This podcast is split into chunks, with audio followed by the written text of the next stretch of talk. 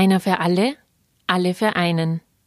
Diese Parole der drei Musketiere von Alexandre Dumont gilt in Corona-Zeiten einmal mehr. Sie bröckelt jedoch auch. Ich will heute mit Sozialpsychologe Lukas Thürmer dem auf den Grund gehen, warum viele Menschen einfach keine Lust mehr haben, für das Allgemeinwohl auf eigene Annehmlichkeiten zu verzichten. Und wir gehen gemeinsam der Frage nach, ob das, was die Allgemeinheit tut, mehr Gewicht hat als gesetzliche Regelwerke. Meine Gesundheit. Ein Podcast der Salzburger Nachrichten. Mein Name ist Sabrina Glas und heute zu Gast in unserem Podcaststudio ist Lukas Thürmer. Er ist Motivationswissenschaftler und Sozialpsychologe und er forscht mit Schwerpunkt auf Zielerreichung in Gruppen. Um das soll es heute gehen. Wie erreichen wir unser aller gemeinsames Ziel, nämlich ein Ende dieser Pandemie? Wann wirken Maßnahmen besser? Wenn der Schwarm sich daran hält und etwas für richtig erachtet oder die Regierung es vorschreibt. Herzlich willkommen, Lukas. Schön, dass du heute bei uns bist. Ja, danke für die Einladung. Ähm, vielleicht zunächst einmal ganz grundsätzlich, Lukas. Ähm, viele von uns beobachten eine gewisse Maßnahmenverdrossenheit. Also viele wollen sich nicht mehr so ganz an die Regeln halten.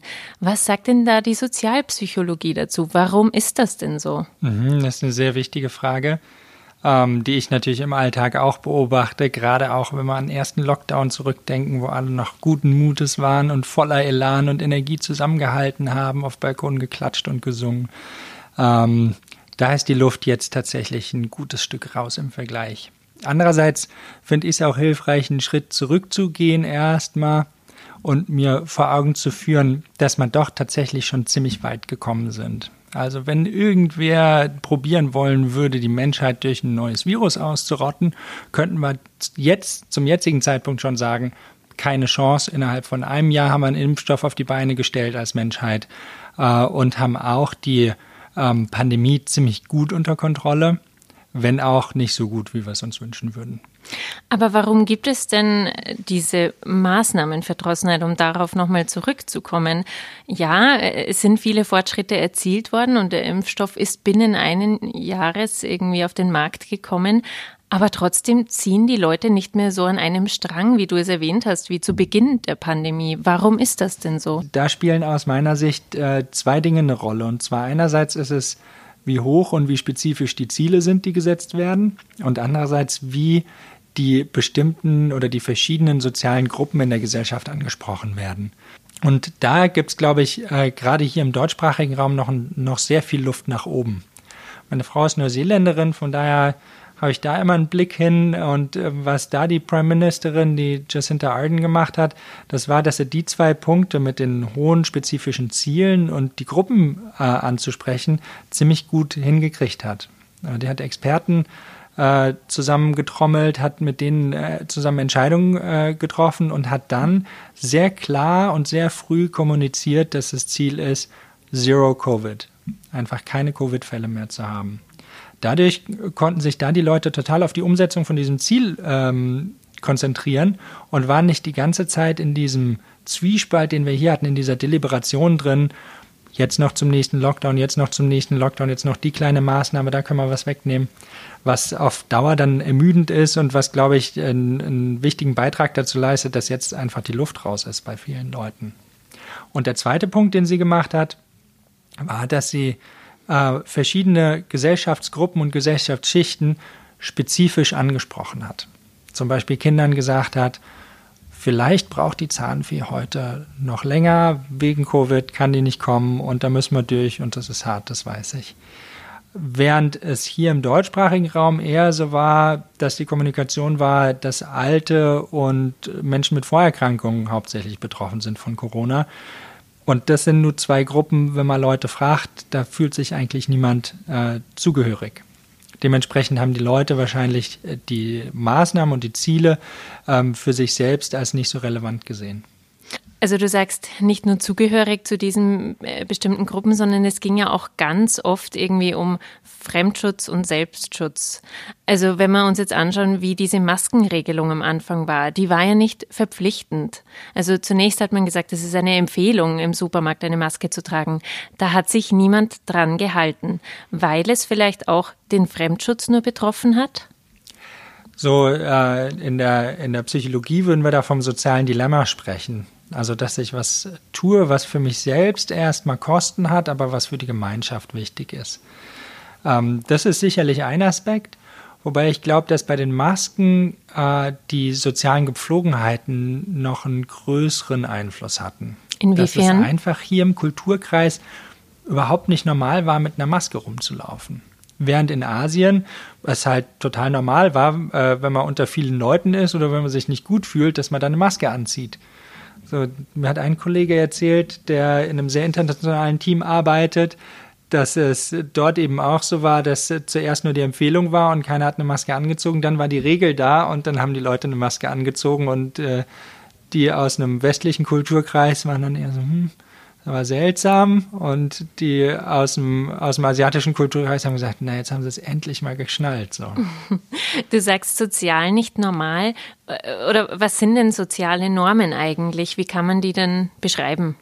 Generell könnte man soziale Normen als Regeln äh, beschreiben, die unser Verhalten beeinflussen, obwohl sie nicht Gesetzeskraft haben. Mhm. Das heißt, das ist äh, nicht demokratisch legitimiert. Mich kann offiziell niemand für bestrafen wenn ich mich nicht dran halte und trotzdem beeinflussen sie mein Verhalten.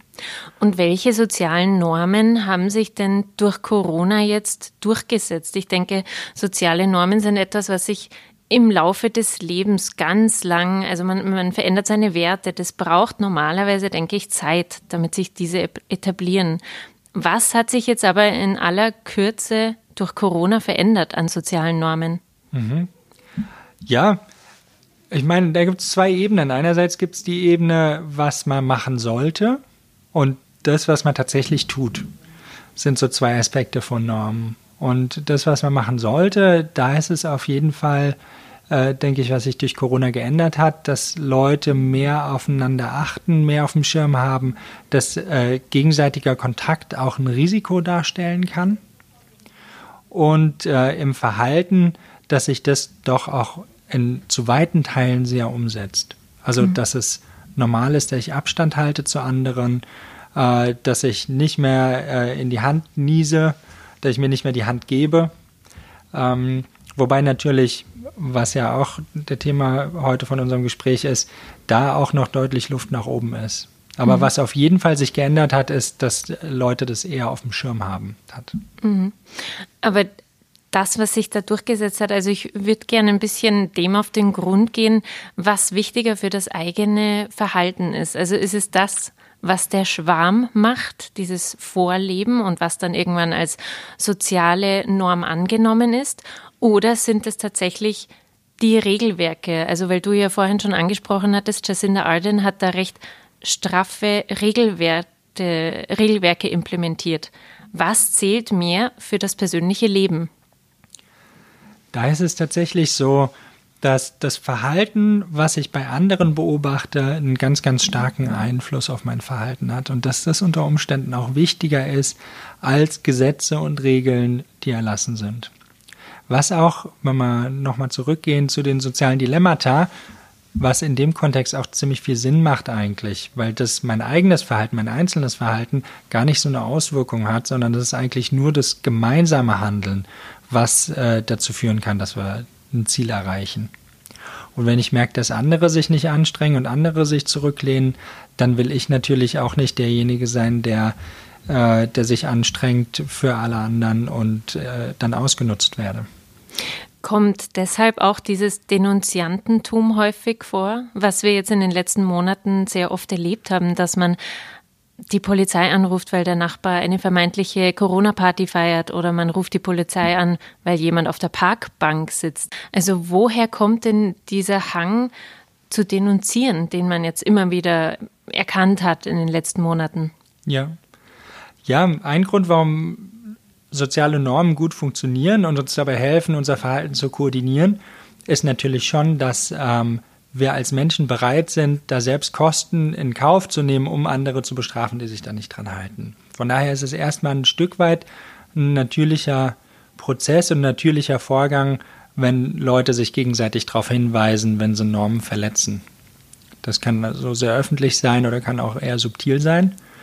Ich glaube, ähm, bei so einer Blockwart-Mentalität, wo äh, dann die Polizei gerufen wird und vollkommen überreagiert wird und äh, sich Leute denunzieren, da kommt noch eine, eine andere Sache hinzu. Und, und das wäre wär aus meiner Sicht ähm, so ein Kontrollverlust in der aktuellen Situation.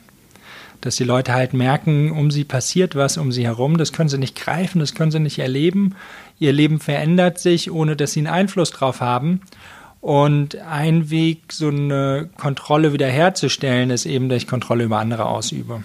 Und da kann es natürlich dann schon auch zu kommen, dass die Leute anfangen, sich gegenseitig anzuschwärzen mhm. und mit dem Finger auf andere zu zeigen. Mhm. Okay, das wären dann die negativen Auswirkungen. Wenn wir aber jetzt wieder ein bisschen zurück auf das Positive oder was soziale Normen auch können, ähm, zurückgehen, wie ist es denn, wann ist dieser Punkt erreicht, dass diese dieser Schwarm ausschlaggebend wird für auch meine eigenen Handlungen. Wenn wir jetzt auf das Thema Impfen zum Beispiel gehen, da waren ja immer, da waren ja sehr viele oder sind noch immer sehr skeptisch, aber je mehr Leute sich impfen lassen werden, desto mehr wird auch diese Skepsis fallen. Oder was denkst du darüber? Beim Thema Impfen würde ich genauso davon ausgehen, dass es wichtig ist zu sehen, dass andere mit denen ich mich äh, zugehörig fühle, die für mich wichtig sind, dass die sich impfen lassen. Ich glaube, es wird äh, dauerhaft eine, eine, kleine Gruppe geben von Leuten, die kategorisch das Impfen ablehnen, die auch nicht dran glauben, dass, äh, dass die Wissenschaft einem da helfen kann. Aber ich glaube, dass es einen sehr großen Teil der Bevölkerung gibt, der sich äh, davon beeinflussen lässt, was die Mehrheit tut oder was viele Leute tun. Und solange es die Situation ist, dass äh, ein Großteil der Leute sich nicht impfen lassen wollen, ist es eben wichtig, ähm, über Fälle zu berichten, die sich impfen lassen und die dadurch positive Konsequenzen haben. Also die, für die es gut funktioniert, die es gut vertragen haben, die dadurch ähm, eine Lebensqualität zurückgewinnen. So in Salzburger Nachrichten war irgendwie vor ein paar Tagen ein Artikel von einer Oma, die jetzt ihre Enkel wiedersehen kann, weil sie gerade geimpft wurde. Und ich glaube, genau so Geschichten oder so äh, Ereignisse präsent zu haben, ist natürlich wahnsinnig wichtig für Leute, dass sie sehen, äh, es kann, klar, man kann Restrisiko nicht ausschließen und es kann Nebenwirkungen geben. Es kann auch Nebenwirkungen geben, die man bisher noch nicht beobachten äh, konnte, weil eben mehrere hunderttausend Leute untersucht wurden, aber es wurden halt keine Millionen untersucht und es wurden auch Leute für ein halbes Jahr untersucht und nicht für Jahrzehnte. Ähm, aber dass man das Risiko eben ein Stück weit in, ähm, in Perspektive setzt mit einer Sterberate von Covid von aus dem Kopf 2% oder so. Mhm. Okay, also das hängt nicht wirklich äh, von einer Zahl ab. Also zum Beispiel drei Viertel der Menschen müssen geimpft äh, sein, dass ich mich auch impfen lasse, sondern wirklich eher, was sagt mein Umfeld dazu? Wie wird es angenommen in meinem Umfeld? Ah, es ist, glaube ich, so zweierlei Sachen. Also ich glaube, einerseits ist wichtig, sich klarzumachen, dass natürlich, wenn es Verhalten beeinflussen soll, dann ist es weniger wichtig, was tatsächlich ist, sondern mehr, wie es wahrgenommen wird. Also was bei mir gerade präsent ist. Und andererseits, äh, dass es natürlich schon das Beste ist, wenn in meiner, in meinem sozialen Umfeld die allermeisten sich impfen lassen. Mhm. Das wäre mit Sicherheit das stärkste Signal. Aber solange das nicht der Fall ist oder auch nicht der Fall sein kann, weil im Moment ist einfach noch nicht genug Impfstoff da, solange ist es halt wichtig, äh, die positiven Beispiele äh, hervorzuheben und dadurch zu zeigen, einerseits es gibt diese, diese preskriptive Norm, also man sollte sich impfen lassen und es gibt auch die, die sich impfen lassen. Also es bildet sich so eine deskriptive Norm aus. Wenn wir jetzt mal ganz generell auf das vergangene Jahr blicken, äh, du bist Sozialpsychologe, diese Lockdowns, die jetzt im vergangenen Jahr stattgefunden haben, das waren ja die größten sozialpsychologischen Experimente, die du dir wahrscheinlich nur vorstellen kannst, oder? Also was, welche Erkenntnisse des vergangenen Jahres haben dich denn da am meisten überrascht eigentlich? Ich muss ehrlich sagen, dass der, der erste Lockdown mich sehr überrascht hat, weil er so gut funktioniert hat. weil tatsächlich so viele Leute sich so schnell fürs Allgemeinwohl an die Regeln gehalten haben. Und auch, dass äh, die Stimme der Wissenschaft deutlich größer geworden ist oder der Einfluss der Wissenschaft. Das sind tatsächlich zwei sehr positive Sachen. Und so im privaten Bereich war es mal sehr schön, ein Vierteljahr nirgendwo anders hinzugehen und nur hier zu bleiben. Also rein psychologisch gesehen ist auch der Druck ein wenig von jedem Einzelnen genommen worden, immer sehr viel im Sozialleben präsent zu sein. Das ist ja für viele auch ein Druck. So rum könnte man es sehen, ganz genau. Ähm, andererseits erlebe ich es eher so, dass äh, soziale Kontakte weniger ortsgebunden sind. Also es ist halt irgendwie normal geworden, sich mit Freunden per Skype abends zu treffen und das nicht nur vor Ort zu machen. Oder auch im beruflichen Umfeld eine Konferenz über äh, Videokonferenz zu haben und Besprechungen so oder so nur über Videokonferenz. Aber was glaubst du, wie es jetzt weitergehen wird, wenn irgendwann ein Großteil der Bevölkerung durchgeimpft ist, wenn die WHO irgendwann das Ende einer Pandemie aus, der Pandemie ausrufen wird, hoffentlich? Ähm, was wird denn dann bleiben? Glaubst du, es wird wirklich weiterhin so bleiben, dass die Leute abends sich über Skype verabreden oder wird einfach alles zurück zur Normalität in Anführungszeichen gehen? Und auch welche sozialen Normen werden bleiben? Die Skype-Verabredungen, muss ich ehrlich sagen, die sind zwar schon gut, aber das äh, in der Jause drumherum, das ist schon äh, um, um die Ecke ist schon netter. Von daher, ich glaube, das wird schon zurückgehen. Ähm, was ich hoffen würde, dass bleiben wird, ist äh, einerseits, dass die Wissenschaft eine größere Rolle spielt bei Entscheidungen. Das heißt nicht, dass die Wissenschaft entscheidet, sondern dass sie gehört wird. Ähm, und die zweite Sache, die ich auch hoffen würde, ist, dass so ein äh, Infektionsschutz äh, ein Stück weit äh, zur neuen Normalität gehört. Dass bestimmte Verhaltensweisen wie in öffentlichen Verkehrsmitteln Mund-Nasenschutz tragen, ähm, nicht mehr in die Hand niesen, dass so Normen sich, denke ich, schon dauerhaft ändern. Also unser Hygieneverständnis wird auch wahrscheinlich ein anderes bleiben und einfach diese, dieser soziale Abstand. Also denkst du, wir werden uns irgendwann wieder die Hand reichen?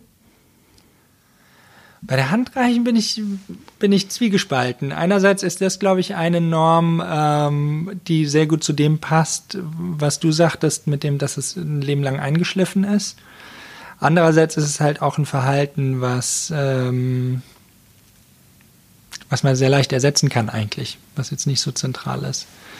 Ähm, von daher würde ich von ausgehen, wäre mein Tipp eher, dass das Handreichen so in der älteren Generation vielleicht noch da bleibt, aber in der jüngeren Generation eher ersetzt wird. Dann schauen wir mal, was wirklich kommen wird. Lukas, vielen Dank für das Gespräch, dass du heute bei uns warst. Ja, vielen Dank für die Einladung. Danke.